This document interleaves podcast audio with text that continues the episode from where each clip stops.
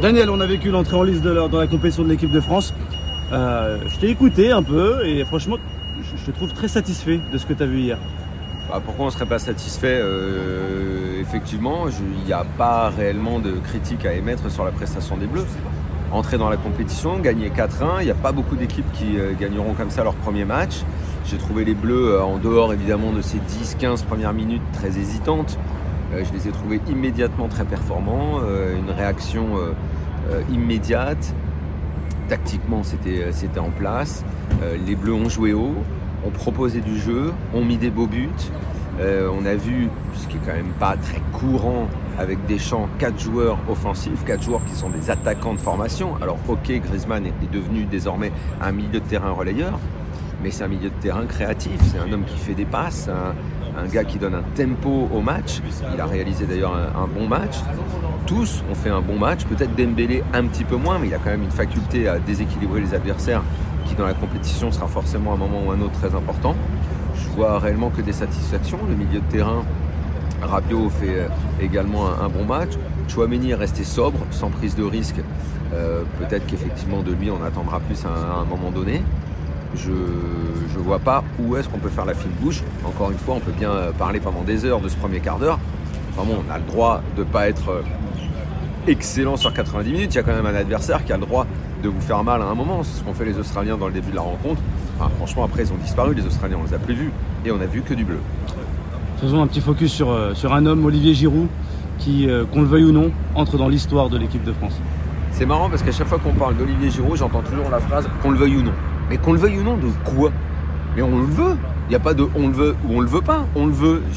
Tout le monde le veut parce qu'il est tout le temps bon je sais pas, peut-être il plaît pas à certaines personnes de par son. Euh, je, sais pas, mais regardez, j'en sais rien moi, euh, un attaquant euh, qui a une énorme cote en Europe depuis des années, Robert Lewandowski. Lewandowski hier, il fait son premier match, il, rate un péno, ce qui pour un attaquant de sa dimension, bah, c'est un vrai échec parce que tu permets à ton équipe de gagner dans un match serré, donc dans ce Pologne-Mexique.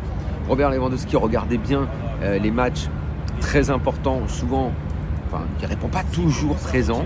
Il n'a jamais porté son équipe. Il, euh, fait euh, dernier mondial pas bon, l'euro pas bien, cette Coupe du Monde il démarre par un pénalty raté, et lui il a une cote énorme en Europe. À côté de ça, vous avez un Giro qui a toujours euh, suscité des débats ou qu'on n'encense pas toujours.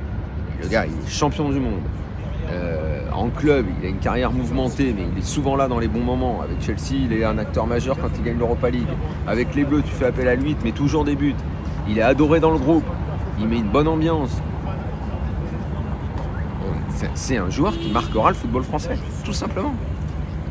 Un dernier mot sur les équipes qui, entrent en lice aujourd'hui. Euh, L'Allemagne.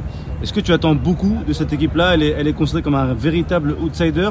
Je sais que je t'ai déjà entendu parler de l'effectif. L'effectif te plaît est-ce que c'est une équipe qui peut vraiment jouer les premiers rôles, voire même aller chercher ce titre?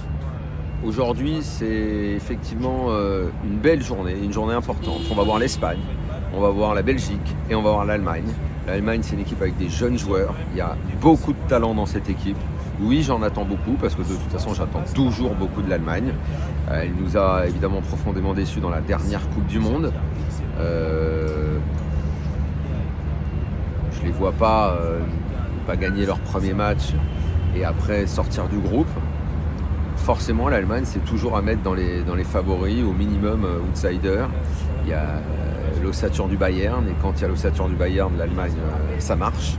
je suis même, je vais vous dire, pressé de les voir entrer en lice. Exactement comme l'Espagne, exactement comme la Belgique, ce sont des grosses équipes européennes. On a envie de les voir, on a envie de voir quel est leur état de forme.